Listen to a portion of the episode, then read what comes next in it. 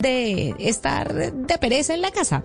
Levante la mano. Hay diferentes formas de hacerlo para no pisar a sus interlocutores. Silencia el micrófono cuando no está hablando.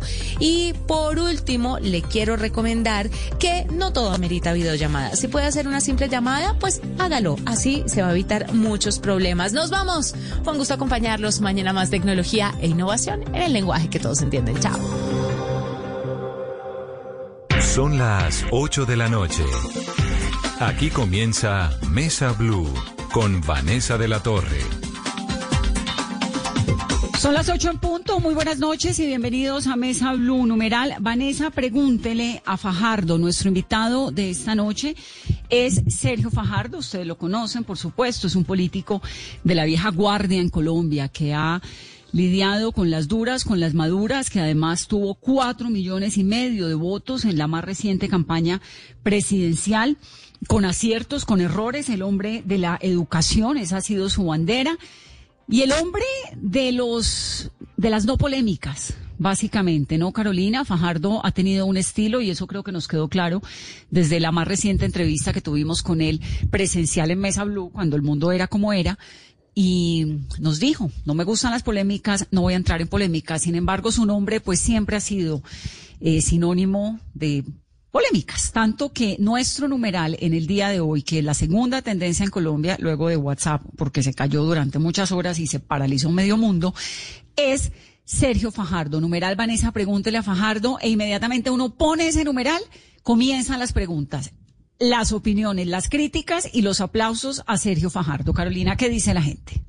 Vanessa, buenas noches. Y es que el calificativo que también eh, ha recibido Sergio Fajardo por no meterse en peleas, pero sí a veces de recibir eh, dardos, es de tibio. Y son algunas de las preguntas, Vanessa, que estamos recibiendo a esta hora. Por ejemplo, escribe Camilo P. Pregúntenle qué opina de los políticos inconsistentes que un día dicen una cosa y luego hacen otra. ¿Se les puede creer? ¿Y qué opina de los políticos que se adueñan de las candidaturas y no dejan surgir nuevos liderazgos? También Zulma Murillo, Vanessa, pregúntele a Fajardo por qué va del debate y disfraza esa falta de carácter y posiciones con un discurso antipolarización que nunca va más allá de la obviedad. Muy bien, las preguntas, las opiniones, todo lo que ustedes quieran comentar a través de ese numeral. Estamos aquí en Mesa Blue. Antes de saludar al doctor Fajardo, como todos los días, quiero hacer este recuento que siempre es tan trágico y tan doloroso de los casos nuevos de COVID-19. El Ministerio de Salud confirma hoy 5.621 casos nuevos, 170 personas fallecidas, 170 personas fallecidas con un número de pruebas altísimo, Carolina, 25.601 pruebas se hicieron en las últimas 24 horas y con esa zozobra de las unidades de cuidados intensivos que nos tienen tan preocupadas, ¿no? Por el incremento en la ocupación de las UCIs. Vanessa, y de esas pruebas de las 25.601 que fueron procesadas hoy, arrojaron los 5.621 casos que se, distribuyen de la siguiente manera. En Bogotá sigue siendo muy grave el aumento de casos, Vanessa. Hoy, 1.846 nuevos casos en el departamento de Antioquia, 994, en Barranquilla, 592, en el departamento del Atlántico, 471, en el Valle del Cauca, 436, en Cartagena, 213, en el departamento de Sucre 140 y de las 170 personas fallecidas, Vanessa, en Bogotá 45, en Barranquilla 15, en Córdoba 26, en el departamento ese, 15 de ellos, 9 en Medellín, en Atlántico 10, Vanessa. Se cuenta, Carolina, que noche a noche repetimos con la única esperanza de causar cada vez más conciencia, de que la gente entienda que realmente esto es una situación muy dramática y que, bueno, hay que tomar las medidas, quedarse en casa en lo posible y el que salga, usar bien el tapabocas. Estamos también vía Facebook Live. Saludo al doctor Fajardo. Bienvenido a Mesa Blue. Buenas noches, Vanessa. Un gusto saludarlas. Me da mucho gusto escucharlo. ¿Dónde está? ¿Cómo le ha ido en esta cuarentena? He ido bien pues en medio de lo que significa el confinamiento, las dificultades naturales por una forma de vida a la que no estamos acostumbrados, las preocupaciones permanentes, pues por tantas personas que están sufriendo, por las relaciones familiares, pero en medio de todo eso, pues ajustándonos y bien, en términos generales está bien. Uno ha aprendido un montón de cosas en esta época. ¿Usted qué ha aprendido? ¿Qué se va a llevar de la cuarentena? Pero hay muchas cosas en diferentes niveles. Menciono dos. Una, pues lo que estamos viendo en nuestra sociedad y estamos viendo el rigor de las desigualdades en nuestro país. Ya es un lugar común decir que la pandemia nos desnudó, esto vale en el mundo, pero en particular a nosotros en Colombia, ver lo que significa las desigualdades sociales profundas que tenemos en tantos lugares de nuestro territorio, tantas personas que sufren, empezando por personas que viven el día, personas que trabajan hoy para comer mañana y así es la vida, personas que han tenido su trabajo en el mundo de la informalidad, que han construido una forma de vivir y que ven cómo han perdido todo lo que habían construido, donde se van perdiendo las esperanzas y el sufrimiento es grande. Personas del mundo de las micro, pequeñas, medianas empresas que están sufriendo por su trabajo, por la gente que trabaja con ellas.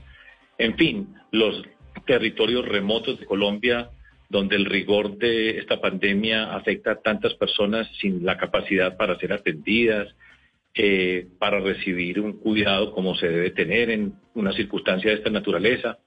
Por supuesto, en términos personales, mucha reflexión, mucho silencio, pensar acerca de las cosas que tenemos en la vida, las lecciones que nos da la vida.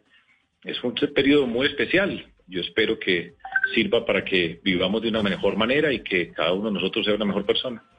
Sí, es un periodo muy, muy especial. Sabe que yo pensaba en estos días, decía, bueno, la última cuarentena fue hace más de un siglo. La nuestra es una generación que está viviendo este horror, pero pues que algo tiene que salir de aquí, un montón de reflexiones, de lecciones, no sé, aprende uno, uno alguna cosa.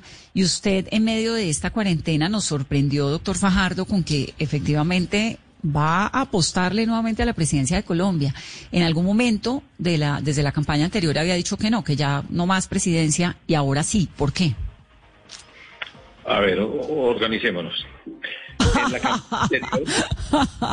desde mucho antes de que fueran las elecciones en mayo del 2018, yo había dicho que era mi última eh, participación en términos políticos en la, en la confrontación electoral. Y de hecho había señalado que quería regresar a, mi casa, a la universidad, que me soñaba con ser rector de una universidad, trabajar con estudiantes, con profesores, después de todo lo aprendido durante tantos años, y esa era la, la idea que tenía en mente. Y así lo dije, repito, con bastante anticipación. Después de que pasaron las elecciones, de lo que significó participar en esas contiendas, lo que nosotros representamos, el trabajo que hicimos en la coalición Colombia con Jorge Robledo y con Claudia López del Polo Democrático de la Alianza Verde, tantas personas, cerca de 4.600.000 votos que votaron por mí en representación de la coalición Colombia. Lo que significó esa participación, yo reflexioné y dije, yo tengo una responsabilidad, tengo una responsabilidad muy grande con personas que han trabajado conmigo, que han sacrificado, han hecho un esfuerzo grande, que han luchado por ideales, por sueños, por una convicción muy profunda acerca de cómo podemos transformar esta sociedad y entendí el sentido de esa responsabilidad, que yo no me podía ir, despedirme de las personas y decirles, bueno, muchas gracias, que esto fue un momento o una parte muy importante de mi vida. Y después de reflexionar eso dije, pues tengo que seguir en política, tengo que trabajar para avanzar en Colombia en la lucha contra las desigualdades, la corrupción, la violencia, para aportarle a muchas personas para que puedan avanzar, que puedan destacarse en la política, para cambiar la política, para llegar a tantos territorios con tanta gente que tiene capacidad para hacer las cosas bien en nuestra sociedad. Y después de esa reflexión, pues dije, tengo que seguir en política y desde ese momento he seguido, he seguido trabajando, participando, organizando, escuchando, aprendiendo, reflexionando y ese es el momento que estoy viviendo en la vida. Tengo una ilusión grande de lo que estamos haciendo, de lo que significa lo que nosotros somos. Y escogí ya grande en la vida también, porque yo empecé hace 20 años la política después de estar en el mundo académico como profesor, como científico. Escogí este camino y este es mi camino en la vida y lo voy a honrar y lo voy a tratar de hacer de la mejor forma con las mejores personas. ¿En qué falló esa campaña? Uno ahora que ve el país, algunos pues critican el rumbo que toma, otros les parece que es el correcto, digamos, no voy a entrar ahí como más tarde entramos en ese en ese detalle, pero la verdad es que usted no fue presidente por 400 mil votos, ¿no? El café de, de, la calle. Ahora en este tiempo que es de tanta reflexión, ¿qué piensan? ¿Qué falló? ¿Qué aciertos tuvo? ¿Qué desaciertos?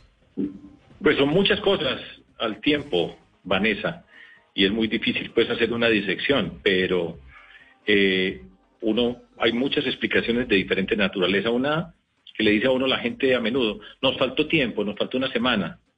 Eh, esa es una explicación muy sencilla, por supuesto, para explicar el resultado de unas elecciones. Y tiene que ver con eh, la forma como fuimos rematando la campaña y la manera como a partir del 11 de febrero, de marzo, perdón, cuando fueron las elecciones para el Congreso y las consultas, empezamos estando rezagados, cómo fuimos avanzando, avanzando con el mensaje asociado con la lucha contra la polarización, lo que presentábamos en nuestro programa, el profesor, y fuimos creciendo, creciendo, creciendo, creciendo, creciendo, y faltó un poco para llegar, 200 mil votos para llegar a pasar a la segunda vuelta. 200 mil votos, sí, exacto, no fueron 400, 200, imagínense. Porque cada voto es muy difícil y como nosotros no compramos votos, todos son votos libres. ¿Y los demás sí compraron? No, yo estoy diciendo que nosotros, lo que estoy diciendo, y usted ya ha oído, por ejemplo, eh, los de la ñeñe política, de cómo unas personas se reunían para decir que compraron unos votos, etcétera. Pero nos falta un poco. Yo siempre dije, pues ese es el resultado de la democracia, aparte de ser líderes, respetar las instituciones, respetar los resultados y, continuar en la vida. Habrá otras discusiones del orden político, de cómo nos pudimos haber unido otras personas. Nosotros no hicimos una, eh, una consulta porque desde diciembre del 2017 yo fui escogido como el candidato de la coalición Colombia. Todos esos son elementos que hacen parte de las discusiones, la cantidad de recursos que teníamos para hacer la campaña. Todo eso hace parte de esos aprendizajes, sin duda, eh, pues algunos errores en el sentido, por ejemplo, antes de la consulta del 11 de marzo y la campaña al Congreso, pues yo no actué como candidato a la presidencia estuvimos trabajando con los candidatos al Congreso de la Alianza Verde y del Polo Democrático, etcétera. Pero bueno, así es la vida y hay que entenderla y seguir para adelante. Y esperemos que la próxima no sea así. Doctor Fajardo, su candidata a la vicepresidencia, pues es la hoy alcaldesa de Bogotá, que le tocó un tiempo dificilísimo. ¿Cómo lo ha hecho? Yo creo que bastante bien. Yo, por supuesto, la conozco muy bien. Hemos compartido en muchos momentos, en muchas circunstancias. Le tengo un afecto personal, pues, muy grande. Esas luchas en la vida, ese compartir, unen a las personas la conozco, conozco su inteligencia, su vocación, su decisión, su capacidad, su energía, su, esa convicción profunda que tiene acerca de lo que hace. Y yo creo que lo ha hecho bastante bien en Bogotá. Una circunstancia dificilísima para ella y para todos los alcaldes y gobernantes por todo el territorio, pero ella está al, mando pues, de la capital de la República con cerca de 8 millones de habitantes, con la complejidad de este problema que ustedes pues relatan al comienzo del programa, yo creo que lo ha hecho bien, ha tomado las medidas correctas, ha asumido un papel de liderazgo que se corresponde con su personalidad, con su capacidad, y yo creo que Bogotá está en muy buenas manos. Por fortuna está dirigiendo ella en la forma como lo está haciendo y creo que lo está haciendo muy bien. Ahora habrá alguna frase que suscita controversia, cosas de ese estilo, pero esos son elementos menores en el contexto de lo que ella ha venido haciendo como líder y repito, lo ha hecho muy bien. Usted de vez en cuando habla con ella y le dice, hombre, Claudia, no pelees con, Uri, con Duque, o sí, Claudia, viene esto o algo, digamos, son, ¿tienen una relación cercana o no tanto? Vez en cuando conversamos, pero eh, pues ella está en su trabajo, ella está concentrada en lo que está haciendo, conformó un equipo muy bueno de personas para dirigir a la capital de la República y hemos conversado dos o tres veces y las conversaciones son siempre afectuosas, siempre le digo lo que yo pienso, lo que puede ser eh, que puede ser útil o que le hago le planteo algún tema que puede ser relevante, pero no más, la, gente hay que dejarla trabajar, ella es quien lidera y tiene la capacidad para hacerlo y siempre que considere que requiere una palabra mía, con todo el gusto la tendrá y así ha sido y así será. Doctor Fajardo, pero usted nos dice que lo ha hecho bien. Para usted también están bien esas discusiones constantes y continuas que se han dado en las últimas semanas eh, con el presidente Duque, con el ministro de Salud, con el director del Departamento Administrativo de la Presidencia. Pues son partes naturales dentro de lo que se está viviendo. Es que ella tiene una condición especial. El presidente Duque vive a media cuadra de donde ella trabaja, ¿cierto? Son, comparten el mismo espacio físico en ese territorio. Y ella pues que está físicamente en el territorio, que está recorriendo todos los lugares, que conoce porque ella tiene esa capacidad y esa dedicación para conocer cada rincón de la ciudad, tiene que expresarlo. Y yo creo, pues, entre otras cosas, pienso que la articulación del gobierno nacional con alcaldes y gobernadores ha sido muy precaria. Entonces ella ha tenido una voz, una voz fuerte, que es la voz de ella. Eh, y no pasa nada, eso es normal en la vida y de hecho pues ha elevado unos reclamos y yo creo que han sido atendidos y, va bien. Sea, yo no me mortifico por eso, ni esto es Duque contra Claudia, ni nada de eso. Ella está gobernando la ciudad de Bogotá, se tiene que preocupar por Bogotá, está haciendo lo que tiene que ser un alcalde, una alcaldesa en ese territorio, lo tiene que decir. Y ya, no es tampoco para largarse las vertiduras y, agobiarse por eso. Está bien, es su personalidad y pues algunas cosas las, las diría yo distinto, pero eso no importa. Yo creo que lo está haciendo muy bien. ¿Por qué dice que el presidente ha tenido una comunicación precaria con los locales? Pues yo creo que hay una distancia muy grande desde el escritorio en la Casa de Nariño y el territorio en lo que ocurre por todo este país, que tiene 1.102 municipios, 1.050 municipios de Colombia no tienen un peso, eh, la forma de eh, anunciar medidas todos los días desde ese escritorio, pero sin saber cuándo llegan a los territorios, qué pasa con los alcaldes, con gobernantes en esos territorios, con las necesidades que tienen esos espacios, no se tiene claridad acerca de cuándo llegan los recursos. Y esa idea, esa expresión donde nosotros decimos esto, pero los alcaldes vean a ver cómo lo van a implementar, yo creo que no es correcta. Yo tendría una articulación permanente con alcaldes, con gobernadores. Los gobernadores tendrían que jugar un papel muy importante de coordinación con los alcaldes, alcaldesas de sus municipios, tener unas posiciones más concertadas, tener unas medidas que den sentido de lo que está ocurriendo, que la gente, en medio de la incertidumbre, que es una característica natural de este tiempo, pues que ellos, te, que las personas puedan tener las mayores certezas, las mejores explicaciones para lo que está ocurriendo. Yo creo que eso ha sido muy flojo de parte del presidente de la República. Mm. Usted dice que no le mortifica este tono de vez en cuando de la alcaldesa con el presidente, etcétera. ¿Qué lo mortifica? ¿Qué mortifica a Sergio Fajardo? ¿En mi vida en general o en el contexto político de lo que está ocurriendo ahora? En todas las anteriores. No, en general yo ya voy, yo ya poco a poco en la vida he ido creciendo como persona, entendiendo el sentido de la serenidad, de, estar en paz conmigo mismo, tener el espíritu limpio para entrar a un mundo que es agresivo, insultante. Pues parte de las cosas que pasan en estos tiempos es la falta de respeto por las personas, la falta de reconocimiento por las personas, la capacidad de agredir a otra persona, maltratarla, no preocuparse por la verdad, eh, hacer cualquier cosa con tal de obtener un objetivo. Todo ese tipo de cosas me parecen mortificantes, mortificantes para nuestra sociedad, para lo que nosotros queremos ser.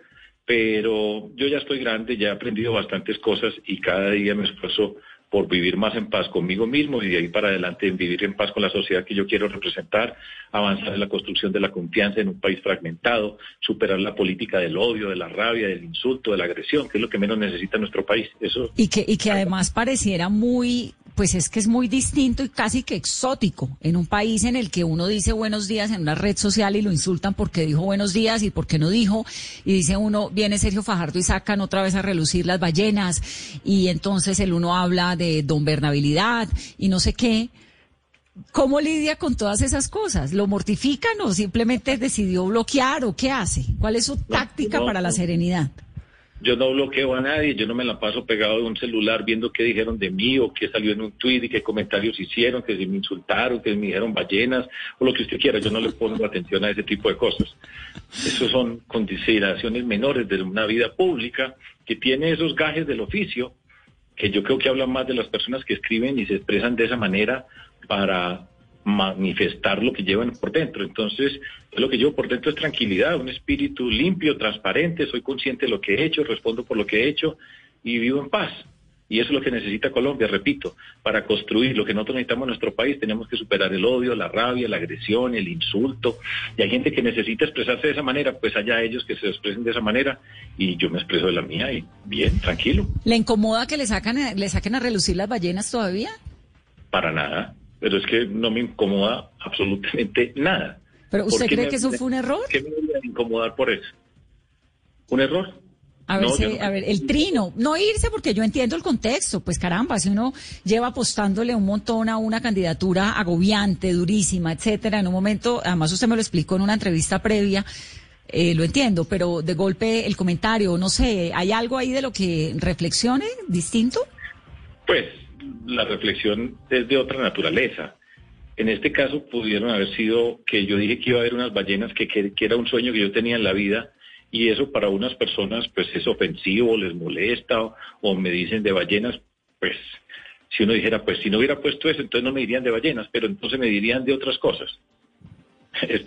El problema no son las ballenas, el problema es la confrontación, el espíritu, la forma de referirse a las otras personas, de tratar a las personas que somos diferentes y eso. Entonces, si no fueran ballenas sería otra cosa. Entonces, no nos preocupemos por eso, Vanessa. La vida es mucho más grande que eso y las ballenas vayan a Nuquí, que es un pueblo extraordinario, y pues a nadie quise mortificar, ni quiero mortificar por eso, y yo no me mortifico porque me digan ballenas, lo que digan, no es, eso no hace parte de lo que yo llevo dentro del espíritu. Imagínese uno preocupado por eso a estas alturas de la vida, un país con esta pandemia, con la gente que está sufriendo, con todas las necesidades que nosotros tenemos en nuestro país, con los retos que tenemos en Colombia para construir, para avanzar, para recuperar la confianza, superar el odio, y yo mortificado por unas ballenas, no, para nada. No, de acuerdo, creo que Colombia tiene problemas verdaderamente muy importantes, ¿no? Reales, claro.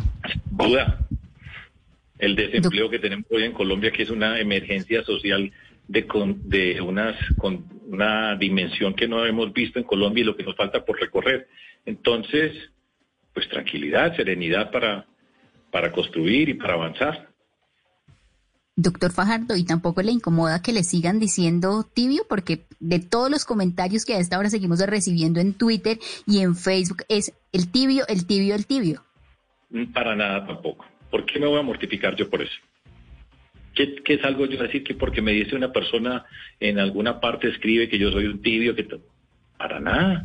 Ahora, si se sienten bien diciendo eso, si eso les alivia el espíritu, pues que se alivien, pero para mí no tengo ningún problema con eso. Yo respondo por lo que hago, por lo que soy, por los ideales, por los sueños, por lo que vamos a hacer por nuestro país, por lo que hemos construido, que ha sido muchísimo además, porque hemos hecho mucho ya eh, y ya, no pasa nada. Si me quieren decir tibio, pues bien.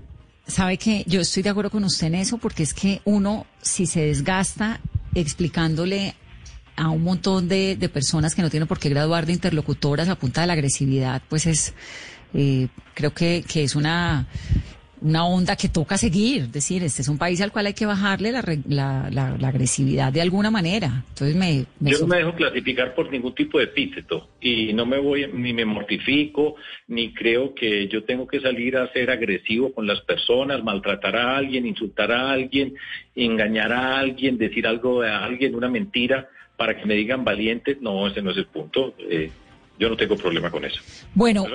Usted dijo hace poco que Álvaro Uribe debería pasar la página y que debería dejarle a las nuevas, a otras generaciones, la posibilidad de hacer política. Más o menos eso fue, eso fue lo que le entendí. ¿Qué es lo que piensa al respecto de Álvaro Uribe? Pues más o menos lo que acabas de decir, pero quiero decir, este es un capítulo que ya se termina. Álvaro Uribe y sus seguidores han sido protagonistas de la vida de Colombia en este siglo, en términos de la política. Han gobernado todos los presidentes que ha tenido Colombia, han sido elegidos alrededor de la figura del presidente Álvaro Uribe. Ese capítulo se tiene que terminar, la vida continúa, vamos a pasar esa página. Yo no tengo duda alguna de que en el 2022 vamos a tener un gobierno alternativo construido por una gran convergencia alternativa, vamos a cambiar el rumbo de la historia en nuestro país y para eso estamos en la política, para cambiar, para transformar y eso es lo que yo pienso y, bien, eso es lo que yo pienso. Ya ¿Por qué se tiene que acabar si hay la mitad de un país que lo apoya? Ah, pero estoy diciendo, estoy hablando en términos políticos. Yo creo que ya fue suficiente y que la forma como está el país en este momento, veamos la forma como conduce, por ejemplo, el presidente Duque, que fue la última persona elegida bajo el apoyo del presidente Uribe, no es la correcta y que otras personas tenemos la capacidad para conducir, para liderar y para transformar y que nos toca a nosotros. Ahora eso es una confrontación política, por supuesto, y no tiene ningún problema pueden participar el que quiera, yo no le voy a decir a nadie que se retire o no se retire, que diga o no diga, pero mi convicción política acerca de esto es un capítulo cerrado y nosotros tenemos que avanzar en Colombia y tenemos que avanzar a lo que he dicho, a superar la política del odio, la confrontación permanente, la polarización, las discusiones. Colombia no puede quedar atrapada en ese, en ese mundo y ya, pues, Doctor Pajardo, ese ya es suficiente, capítulo cerrado. ¿Se lo puedo traducir en que no ve usted un candidato fuerte del uribismo para las presidenciales? No quiero decir eso. eh, seguramente tendrán candidatos y habrá muchas personas que van a participar en la, en la confrontación por la presidencia y me parece muy bien que haya personas que le pongan ideas, que haya discusiones alrededor de este país. Lo que yo creo es que ese modelo ya se acabó y que vamos a llegar nosotros a conducir a la sociedad colombiana y la que la propuesta de la cual yo quiero ser partícipe, esa convergencia alternativa, tiene que recuperar la confianza en un país que está destruida, asociada con la corrupción, con la falta de credibilidad en las instituciones, tiene que avanzar enfrentar un problema que vamos a enfrentar como es el tema del empleo en nuestro país, que las cifras que tiene hoy alrededor del 21% promedio, 24% de las ciudades principales, las 13 principales ciudades, un desempleo de jóvenes y mujeres alrededor del 30%, que tenemos que avanzar en construir la paz en nuestro territorio, apostarle al desarrollo rural, entender la seguridad alimentaria y la lucha contra el cambio climático como, como, parte de las prioridades nacionales a partir de la riqueza de nuestra biodiversidad, apostarle al desarrollo regional, que este es un país centralista que no ha mirado las regiones en su capacidad para poder llegar con la educación, el conocimiento para hacer las transformaciones, para apostarle a una política de jóvenes que sean que tengan la convicción y que tengan la capacidad para ser protagonistas desde ahora en un mundo incierto que afecta sus vidas, trabajar por el desarrollo de las mujeres. Eso es lo que queremos hacer y, y para allá vamos y ese es el sentido de la política y otras personas pueden participar y pueden contradecir y pueden manifestarse en contra de lo que yo estoy diciendo. Legítimo, estamos en una democracia. Yo siempre hablo de respetar, de reconocer, de empatía, de solidaridad y de dignidad para construir en este país. Nosotros ya tenemos suficiente de la política del odio, del resentimiento, de la rabia, del maltrato. Ese capítulo se tiene que cerrar en Colombia. Tenemos que pasar esa polarización y el populismo y darnos la oportunidad de construir y avanzar. Y eso es lo que yo quiero, ese es mi sueño y eso estoy seguro que muchas, pero muchas personas en Colombia comparten esa visión. A otros no les gustará, bien, eso hace parte de la vida y nos enfrentaremos en el terreno político y de parte mía siempre será con respeto. ¿Usted cree que el presidente Duque, que obviamente fue elegido con las banderas del uribismo, representa esa política de polarización, de odio y de maltrato de la que habla el presidente Duque? El presidente Duque está haciendo un gobierno. Yo creo que el presidente Duque es una buena persona. Ahora está haciendo un gobierno muy flojo. Y él es parte de un grupo político que ha dominado la esfera política de nuestro país y él hace parte de, ese partido él como individuo tiene unas condiciones particulares. Y yo me refiero y siempre trato de evitar estar entrando a un mundo que es muy popular, porque es muy popular hablar de las personas y descalificar a las personas. Es un gobierno muy flojo, que no está a la altura de lo que nosotros necesitamos. Y repito, yo creo, y es, mi convicción política, otras personas pueden diferir, pero ese capítulo se cierra en el 2022, cambiamos. Y el presidente Duque va a ser el último asociado con la política del centro democrático. Eso no, estoy, no estoy insultando a nadie, no estoy viendo nada distinto a una convicción política. Y para eso estamos, para cambiarlo. Y en el 2018 nos enfrentamos y queríamos ganarle y nos ganó y, está gobernando. Y asume su responsabilidad y yo asumo la responsabilidad por mis palabras. Hay una coyuntura, pues en esta coyuntura, obviamente usted habla del desempleo y estas cosas que, que son tremendas y que además la pandemia ha arreciado de una manera impredecible y con unos, pues con una situación actual que que no se había visto en Colombia, el desempleo con estas cifras que nunca antes había tenido el país, una situación eh, social, económica, bueno, todo esto. Y ahí hay como una, hay como una como dos tendencias. Por un lado, privilegiar la vida, que creo que Claudia López lo dice y lo repite todos los días, y el presidente Duque con una visión más macro de país tratando de solucionar un poco el tema del empleo, entonces el día sin IVA, dando algunos beneficios y algunas eh, aperturas. No sé si en el momento que corresponden o no, porque pues evidentemente la situación de salud en Colombia está desbordándose, lo de las UCIs es horrible. ¿Usted cree que había que llegar, que hay que, que esta pandemia tiene dos visiones exclusivamente, o privilegias la economía poniendo en riesgo la salud, o privilegias la salud y al diablo la economía y luego vemos cómo la recuperamos? ¿O cuál es su posición sobre, cómo se debe lidiar esto? Se tiene que liderar con conocimiento, con el uso de la ciencia y entender lo que significa para las personas lo que estamos viviendo. Nosotros eh, tenemos una ventaja, ventaja entre comillas, porque la pandemia llegó a nosotros después de haber estado en varios países. Ya vimos los casos de Europa, por supuesto China, etcétera. Y yo no tengo la menor duda que la primera preocupación es garantizar la vida de las personas. Eso es, es necesario.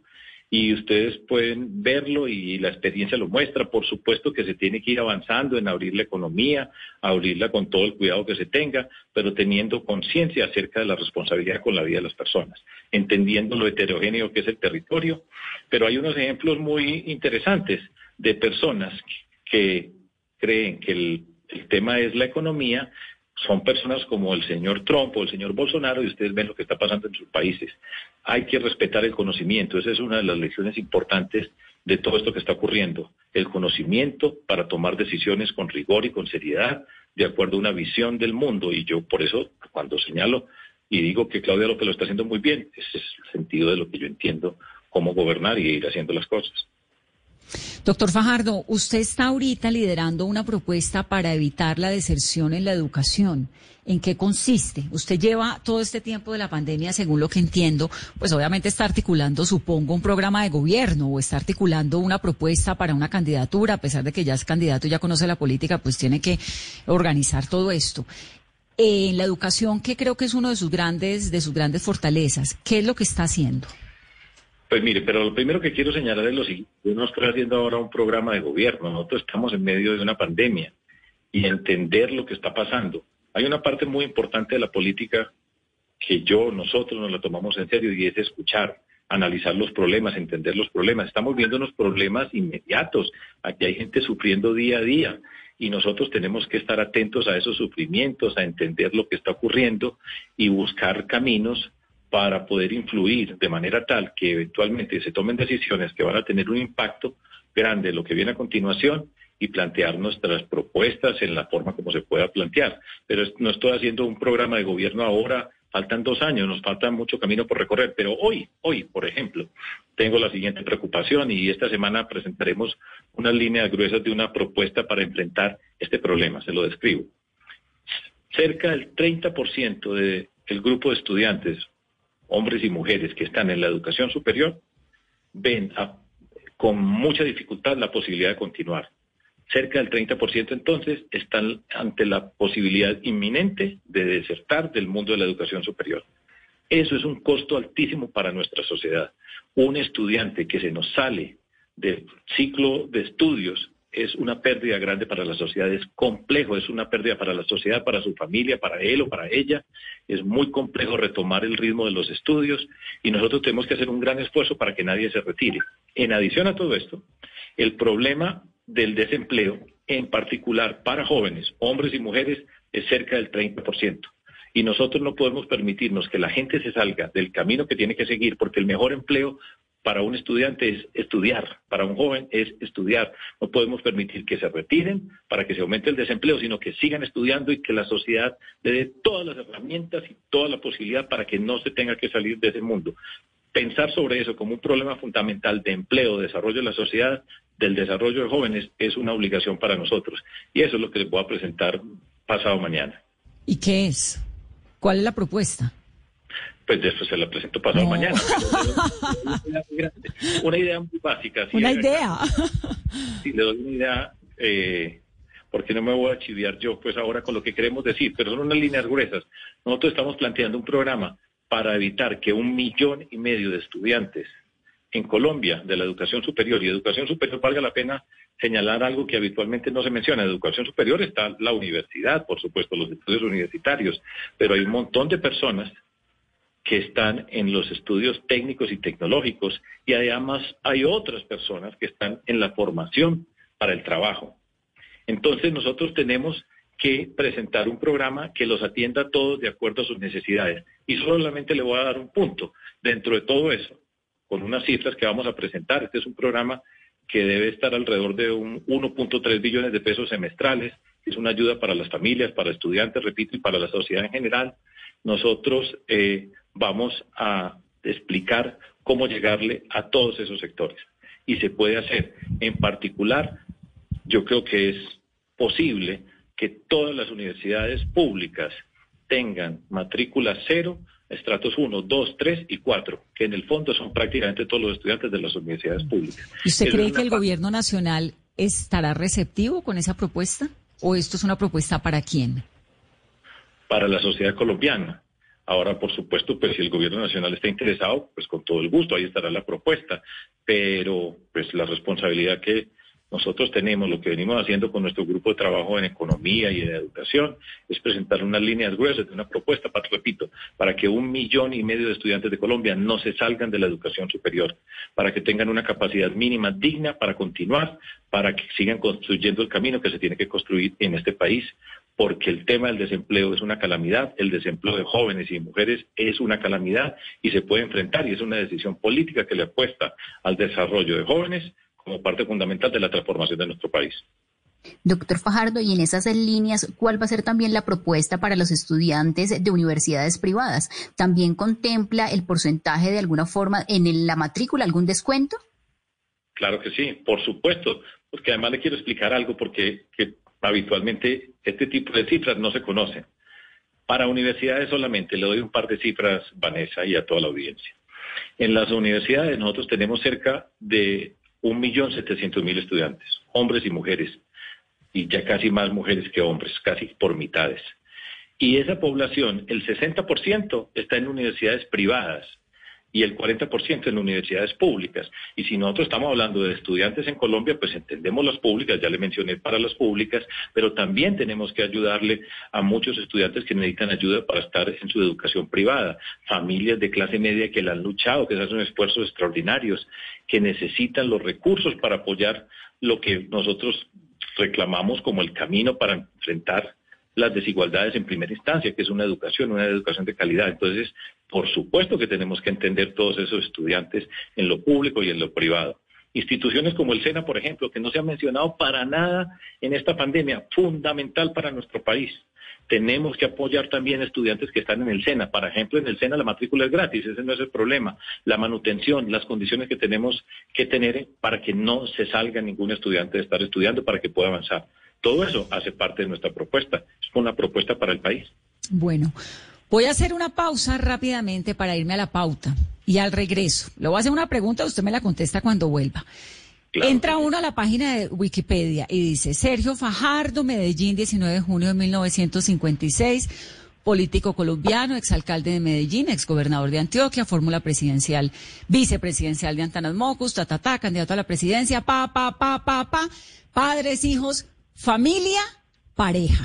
María Ángela Holguín. Ahí le dejo la pregunta, doctor Fajardo. Cuando vuelva, usted me cuenta si es novio o no de la ex canciller. María no, esas cosas no vamos a hablar. no, se, no se preocupe por al regreso. Ese tipo de cosas no tiene nada que ver con esta conversación. Déjeme, me voy a la pausa, ya vuelvo. Estás escuchando Blue Radio. Aprovecha este espacio para descubrir nuevas pasiones. ¿Sabes tocar algún instrumento? ¿Te gusta pintar? ¿Cocinar? Es tiempo de cuidarnos y querernos. Banco Popular. Siempre se puede. Hoy, en 15 segundos, un millón de personas se conectaron. 5.000 profesores están enseñando en línea y millones de colombianos trabajan duro desde casa. Sí, hoy tú también puedes hacer de este un día extraordinario. Banco Popular Hoy se puede, siempre se puede.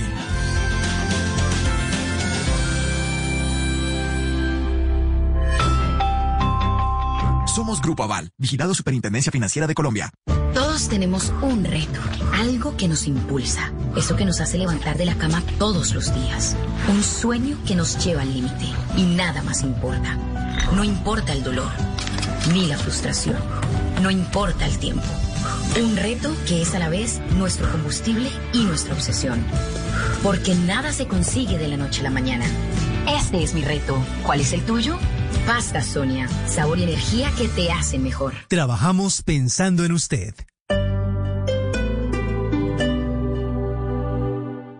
Hacer mi posgrado en el Poli me da la libertad de manejar mi tiempo y desarrollar proyectos que van más allá de estar frente a una pantalla. Nuestros posgrados virtuales te dan la opción de aprender y hacer lo que te apasiona, porque tenemos metodologías que se adaptan a tu estilo de vida. Más de 44 mil estudiantes y egresados en esta modalidad nos hacen líderes. Inscripciones abiertas. Ingresa a poli.edu.co o llama al 302-290-7400. Somos diferentes. Somos Poli. Vigilado Min Somos el fruto de nuestras palabras y la consecuencia de nuestros actos. Blue Radio. Estar en constante aprendizaje es lo que logrará que tu proyecto de vida no se detenga. Quita la pausa y dale play a los cursos y diplomados virtuales que el Politécnico Gran Colombiano tiene para ti en educación para la vida. Conoce más en poli.edu.co o marca el 302-290-7400. Somos diferentes. Somos Poli. Vigilado en educación.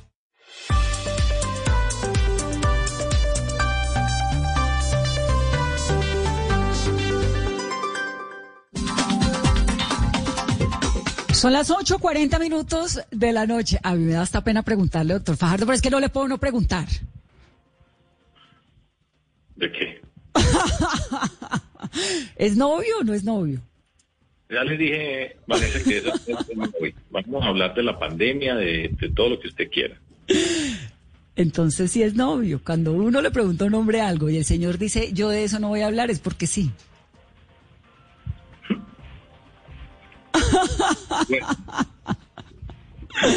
Pero digamos que la cuarentena no lo ha pasado solo ni tan malo, sí.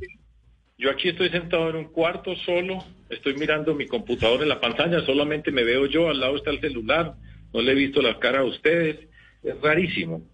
Pero bueno, aquí sigo mirando la pantalla y ahí, pues, sigamos pues, eh, Vanessa. bueno, pero digamos que la cuarentena no lo ha pasado solo. Estoy bien, yo estoy bien en la cuarentena, ya le contesté, esa fue la primera pregunta. Bien.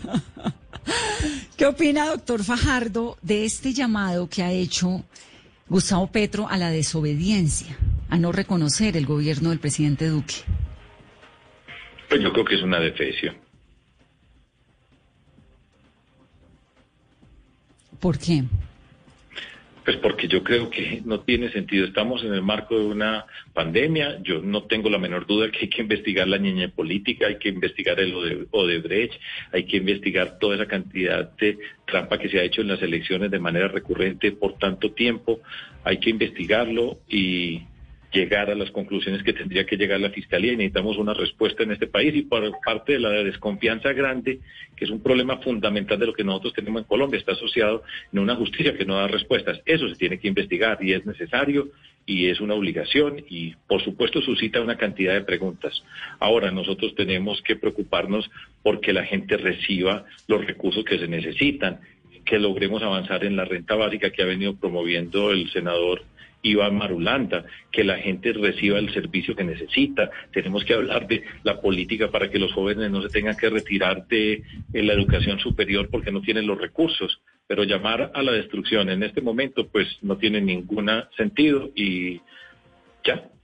¿Y usted en algún momento consideraría una alianza en algo con Gustavo Petro? Digamos, si el uribismo tiene un candidato fuerte, como ocurrió en las elecciones anteriores, si hay una posibilidad de un café, de un diálogo, de una alianza con Gustavo Petro, ¿eso está en sus consideraciones? A mí me toca todas las entrevistas hablar de Gustavo Petro, ¿cierto? ¿Y qué tal si en esta pasamos esa pregunta? Ahora, yo ya he respondido esa pregunta en varias entrevistas y he dicho lo que yo pienso y creo que necesitamos una gran convergencia alternativa para liderar a Colombia, que esté por fuera de los extremos, que rompa con la política del odio que le apuesta la confianza, a construir, a tender puentes que tenemos que tender entre nosotros, a que podamos ser diferentes sin ser enemigos, para que nos podamos respetar, reconocer y para podernos transformar. Eso ya lo he dicho una y otra vez y eso requiere un acuerdo ético que significa poner unas bases del comportamiento de nosotros como personas, de lo que queremos en una sociedad que represente, que recupere la confianza en las instituciones para poder hacer las transformaciones.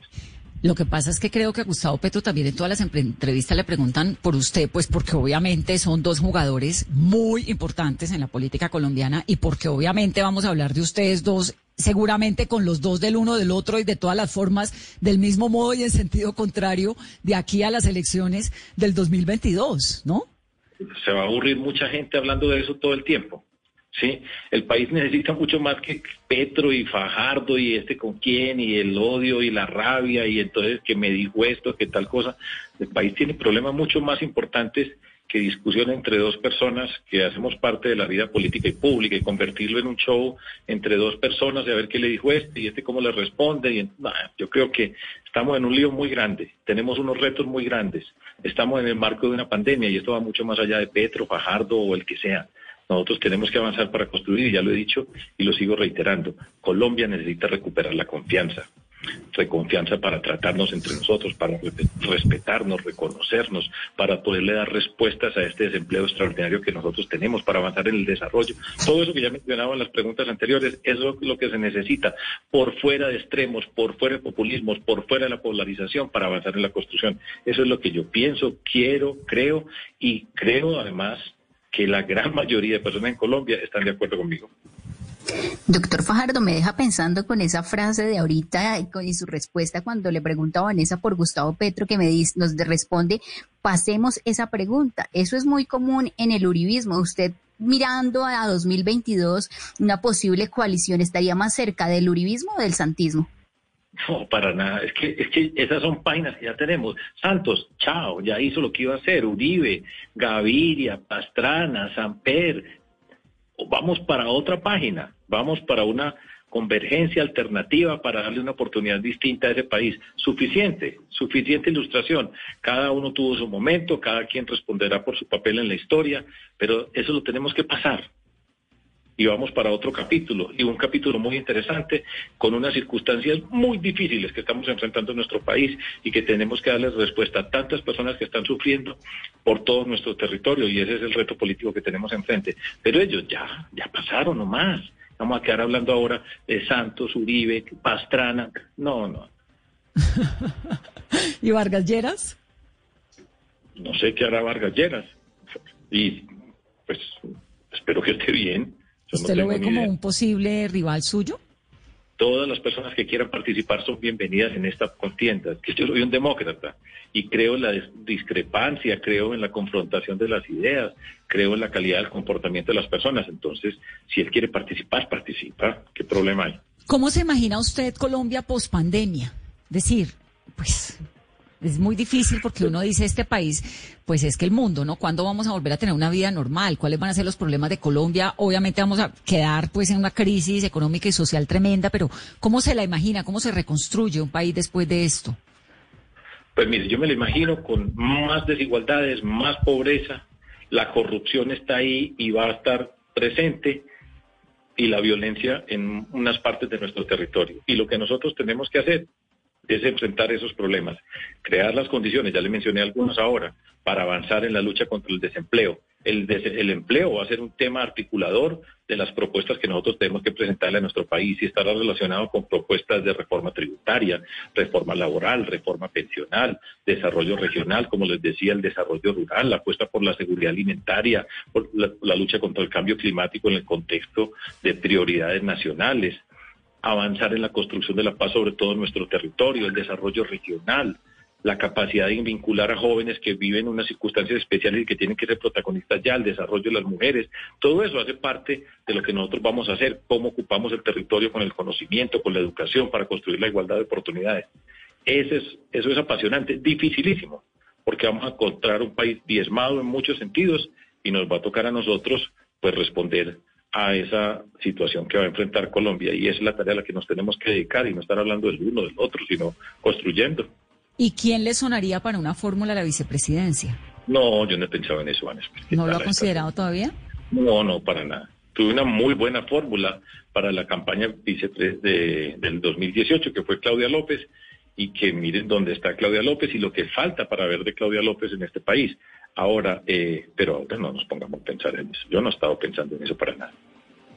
Doctor Fajardo, y en una Colombia pospandemia, ¿tendría que haber renta básica para esta población más vulnerable que hemos visto en los últimos días que no tiene, por ejemplo, con qué pasar la cuarentena? Seguro que sí. Yo creo que ese es un proyecto, repito, lo lidera eh, Iván Marulanda, que yo espero además que sea escogido como presidente del Senado de la República una persona que se ha destacado por su comportamiento político, por la dignidad en la política, por la seriedad en la política, por la convicción en la política, por la entrega por la política y que tenga la oportunidad de ser el presidente del Congreso, del Congreso de la República, que sea la persona que tiene la capacidad de darle voz a muchos que no tienen voz en las discusiones políticas y públicas, que es un interlocutor del gobierno y yo espero que sea él la persona que es escogida y además que se avance en el proyecto de renta básica. Ojalá que lo aprueben lo más pronto posible. ¿Y de dónde va a salir una renta básica para todos los colombianos que lo necesitan por un año, según lo que entiendo que es la, la propuesta suya, ¿no? ¿Cómo se financiaría eso en un país pues con esta situación económica? una de las formas de financiación, una primera forma de financiación, y hablaba con Rodolfo Hernández, que hablé con él esta mañana, primero que no roben. Segundo, eh, el, la forma como se han derrochado una cantidad de recursos. Por supuesto que tenemos que hablar de reformas tributarias y entender y construir una sociedad donde la iniciativa privada tenga sentido que las personas puedan construir su riqueza, pero con una responsabilidad social muy grande que pasa por la forma como tributamos para disminuir las desigualdades y para tener recursos para atender a muchas personas que en una sociedad justa, empática, tienen que tener el apoyo del Estado para tener las oportunidades. Todo eso será parte de la discusión y yo creo que ahí está el camino y lo tendremos que hacer y Colombia tiene mucha riqueza. Ahora, ¿usted sí cree que el Congreso de la República es capaz de escoger a un hombre como Iván Marulanda en la presidencia? Digamos, pues entiendo que por un asunto de pesos y de contrapesos sería muy interesante. ¿Pero lo ve viable, verdaderamente? Pues por supuesto. Allá hay una cantidad de congresistas que están en el Congreso de la República, que deben ser conscientes de lo que significa la palabra congresista y político para la ciudadanía, que está indignada profundamente y molesta porque en la política no han tenido respuesta, y que el Congreso de la República, teniendo la gente valiosa que tiene adentro, pero es sinónimo de lo que nos quiere la gente y la ciudadanía. Escoger Iván Marulanda es un acto de dignidad, es un mensaje potente para la ciudadanía en Colombia. Claro que pueden ir votando. Ahora pues cada quien asumirá la responsabilidad por su voto, pero el hecho de que Iván Marulanda ya esté considerado y que ya lo hayan presentado, pues es un avance y yo espero que el Congreso de la República lo escoja él, así haya eh, otros candidatos, pero creo que ese es el momento para que Iván Marulanda sea el presidente del Consejo de la República. No le da, es, que, es que le da uno la sensación de que eso ya tiene nombre y apellido, ¿no? Hacia Arturo Char. Pues hay un nombre y un apellido mucho mejores, Iván Marulanda. Doctor Fajardo, ¿qué lee usted? ¿Cómo se desconecta? Pues tanto como desconectarme no, pero yo leo muchísimo, muchísimas cosas. Pues por supuesto en estos tiempos es una cantidad de lecturas asociados con la, pues, la pandemia, los temas del empleo, la juventud, el cambio climático, entender muchos aspectos de la sociedad y leo permanentemente ensayos, de todo tipo para aprender, para, para incorporar nuevos elementos en la forma de entender el mundo. Al mismo tiempo, le voy a decir un par de libros que leí recientemente y que los recomiendo para todas las personas. Uno que se llama Cómo maté a mi padre, de una mujer que se llama Sara Jaramillo, que escribió y está publicado en la editorial de Angosta. Y otro también de la editorial Angosta, libros pequeños, Virtudes Cercanas, escrito por Mauricio García Villegas. Y me estoy leyendo de Mauricio García Villegas el borrador de un libro que me parece extraordinario lo que he visto y lo que he leído, que se llama El País de los Sentimientos Tristes. Eh, eso lo estoy leyendo. En términos de literatura, pues ahí tengo un libro de Richard Ford en la mesa de noche y pues estos son, el de Sara también es de literatura y ahí voy. ¿Y qué tanto cocina y esas cosas? ¿O, o pocón, pocón? Pues no es precisamente. ¿Lava los platos por lo menos o tampoco? por supuesto que lavo los platos y yo en la medida que puedo ayudo con todo lo que pueda ayudar y trato de ser diligente y entiendo algo muy profundo que hay detrás de todo esto, que, nos, que de hecho la pandemia nos lo está permitiendo ver y lo que significa el trabajo del cuidado y lo que el papel de las mujeres en nuestra sociedad y la injusticia permanente que ha sido las mujeres relegadas con la obligación de cuidar dentro del seno del hogar, en particular todas esas tareas. Y ahora lo estamos viendo y yo creo que esta es una oportunidad muy grande para nuestra sociedad de aprender esa lección y entender el papel de las mujeres y luchar por la igualdad de las mujeres en nuestra sociedad, empezando por recorrer, por reconocer lo que significa la economía del cuidado. Entonces, esta pandemia, pues, tiene, por supuesto, pues, unos efectos negativos muy grandes pero este confinamiento nos obliga necesariamente como sociedad a una reflexión acerca del papel de las mujeres. La violencia contra las mujeres es una característica tan tremenda en el contexto del hogar. Sabemos y, y en el mundo han pasado las cosas que han pasado y muchas voces están empezando a salir porque en el seno de esos hogares para muchos niños y niñas y mujeres en, en particular, la violencia asociada con personas cercanas es uno de los daños más grandes que tiene la sociedad y es una obligación nuestra entenderlo, reconocerlo y hacerlo parte de la agenda política. No, esa normalización de la violencia y esa normalización del, del abuso de las mujeres y, y de creer, le, le, pregunto pues un poco como entre chiste lo de los platos, porque me, a mí me, entre otras, me aterró lo que dijo la vicepresidenta en estos días, que es que los señores estaban ayudando y entendiendo y que por eso había que comprar más electrodomésticos y no sé qué. Pero realmente creo que lo positivo de la pandemia, lo que usted, entre otras cosas que yo le veo positivas, eh, lo que está diciendo, ¿no? Ver uno de verdad el trabajo de la casa, que, que entre todos entendamos que hay una, que la casa para muchas mujeres termina siendo un lugar de riesgos bárbaros. Y entender, por ejemplo, desde la perspectiva de las mujeres, que el desempleo que hay en nuestro país, el desempleo de las mujeres es muchísimo más alto. Y mujeres que ya tienen la calificación para tener igualdad de condiciones de cualquier hombre. Al mismo tiempo, pues ese desempleo, como digo, es mucho más alto y hay que cuidar porque mucho el desempleo va a mantenerse y muchas de las personas que hacen el trabajo fundamental, trabajo sensible que no es reconocido, quedan por fuera y es una obligación de nuestra sociedad reconocerlos y hacer esfuerzos explícitos en las políticas de empleo, por ejemplo, que se diseñen, que estén diseñadas teniendo en cuenta las mujeres y los jóvenes. ¿Por qué, doctor Fajardo, a usted lo vinculan? Y lo digo porque estoy, hemos estado revisando, obviamente, a lo largo de la tarde y en el programa eh, el tema de Hidroituango. ¿Por qué le achacan a usted consecuencias de Hidroituango? Pues es una pregunta muy vaga, Vanessa, pero yo respondo porque yo era gobernador del departamento de Antioquia del año 2012 al 2015 y durante esa parte el proyecto de Hidroituango que venía desde otras administraciones, durante esos cuatro años yo fui gobernador y la gobernación de Antioquia es socia del proyecto de Hidroituango y yo era gobernante en ese momento.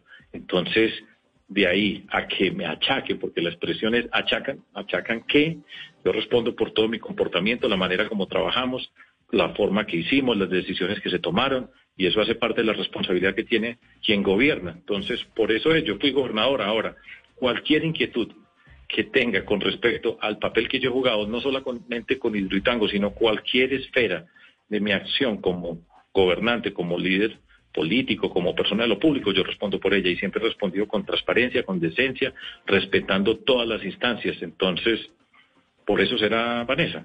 Pues la Fundación Sumapaz, que ha venido haciéndole un seguimiento, habla de la crisis humanitaria, de los liderazgos en riesgo, de incumplimientos de acuerdos de paz en Antioquia, en esa zona. Incluso hay, hay otras organizaciones que se atreven a decir que sobre Hidroituango, sobre eh, fosas de Hidroituango, se construyó una gran represa sin importar las investigaciones, no sé qué que es un tema realmente pues muy, yo no lo conozco a fondo porque, porque viví Hidroituango desde Bogotá, como lo vivimos todos cuando ocurrió esta, esta tragedia, pero se lo pregunto porque pues usted era el gobernador de Antioquia, porque como preguntan tanto, quisiera como saber eso, cuál es la, la opinión que pero, usted tiene. repito, cualquier cosa concreta con todo el gusto, pero yo le explico más. Por supuesto, repito, el proyecto de Hidroituango es un proyecto que tiene el departamento de Antioquia, está estudiado desde hace más de 60 años, lo están trabajando para desarrollarlo. A mí me toca una componente dentro de ese proyecto que viene realizándose. Hay discusiones acerca del proyecto, hay discusiones, hay personas que no están de acuerdo con que se hagan represas hidroeléctricas, hay personas, esas son discusiones que son legítimas y que se pueden dar. Ahora, de ahí a inferir otro tipo de condiciones, pues eso merece una explicación y una obligación de hacer ese tipo de afirmaciones. Yo respondo, nosotros hicimos el plan integral de Hidroituango con los 12 municipios que tienen que ver directamente con el proyecto dedicamos con la alcaldía de Medellín más de 100 millones de dólares para el desarrollo de todas esas comunidades. Todas las dificultades las atendimos. Hay gente que no está de acuerdo con lo que uno hace y piensa, y eso hace parte legítima, pero de ahí a que haya algo que yo tenga que alguna culpabilidad o que yo sea responsable de algo, pues eso se tiene que discutir porque no es cierto. Siempre nos hemos preocupado por los derechos humanos, siempre le hemos apostado a la construcción de la paz y en ese territorio nosotros avanzamos sensiblemente con todas esas comunidades. Hay personas que están en desacuerdo, que están sobre ese territorio, pues eso hace parte de las discusiones. Las dimos todas las que ustedes imaginen cuando se estaba construyendo el proyecto. Hay gente que no está de acuerdo, pues está, no está de acuerdo, pero de ahí a que haya algo que yo tenga que responder porque hicimos algo mal hecho, porque atropellamos a alguien por tal cosa, eso no es correcto. Y todo mi comportamiento, pues está explicado. Ahora yo soy persona pública. ¿Sí? Y por supuesto dentro de la confrontación política, pues hay unas personas que están en contra de lo que yo represento, de lo, de lo que nosotros hemos construido y tendremos que dar la discusión política. Y cualquier actuación mía, por supuesto que he respondido por ella. Y siempre, Vanessa, desde hace 20 años y yo he respondido. Y siempre he sido respetuoso de quien, ante quien tengo que responder nunca he maltratado a nadie, nunca he descalificado a nadie y esa es la actitud que yo tengo y responderé por todas y cada una de las acciones. Hay personas que no están de acuerdo, pues las discutimos. Si toca ante las autoridades, ante las autoridades. Que nada debe, nada teme. Doctor Fajardo, me encanta tenerlo aquí en esta noche en Mesa Blue en cuarentena. Gracias por su tiempo, por su paciencia, por sus respuestas. Con mucho gusto siempre, Vanessa. ¿Dónde es que está? ¿En Boyacá? Estoy por aquí bien contento, tranquilo. Cuídese, doctor Fajardo. Seguramente nos volveremos a encontrar para volver a seguir charlando. a toda la gente que nos está escuchando, que en Colombia podemos recuperar la confianza, que tenemos que superar la política del odio, que tenemos que enfrentar las desigualdades, la violencia, la corrupción que nos ha hecho tanto daño y que lo podemos hacer, que se puede hacer respetando a los demás, se puede hacer reconociendo a los demás, se puede hacer con solidaridad, con empatía, con dignidad, que no hay que dañar a nadie para transformar este país y que debemos de hecho cuidarnos entre nosotros, si seamos diferentes. Entonces, muchísimas gracias por esta oportunidad. No les vi la cara, aquí llevo una hora hablándole a una pantalla. pero, pero es porque no hundió el botón que era, pero a la derecha usted tiene un montón de botoncitos, usted hunde el primero y me ve a mí, el segundo y ve a Carolina y así. Tiene que hacer un cursito ahí de modernización digital. Bueno, esperemos que se haya visto bien y de nuevo muchas gracias a las personas que escucharon. Gracias. Y cuídense porque nos tenemos que cuidar y hay que respetar la distancia, hay que utilizar el tapabocas, como dice Claudia López, el tapañatas, mantener una distancia, lavarnos las manos, ser responsable con los demás. Muchísimas gracias y lo mejor para todos ustedes, audiencia de Blue Radio y para ustedes, muchas gracias por entrevistar.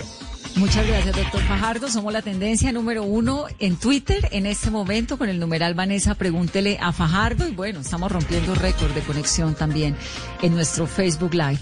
Un saludo muy especial. chao, chao. Gracias a ustedes por estar en Mesa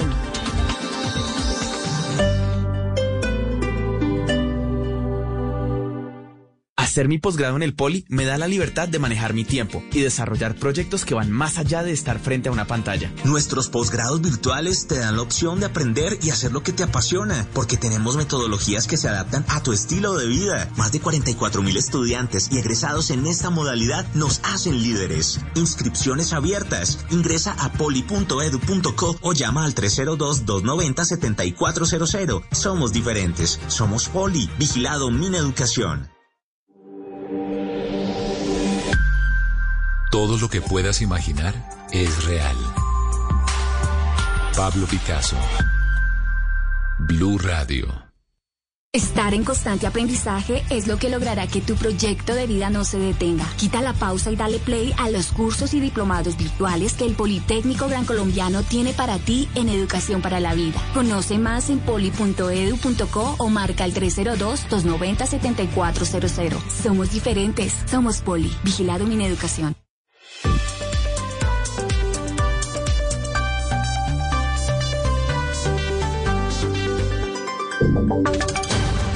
Voces y sonidos de Colombia y el mundo en Blue Radio y bluradio.com, porque la verdad es de todos. 9 de la noche, tres minutos, las noticias en Blue Radio. El Comité Internacional de la Cruz Roja confirmó que recibió a un menor de edad que fue liberado hoy por el ELN en el departamento de Chocó. ¿Qué más se sabe, Isabela Gómez?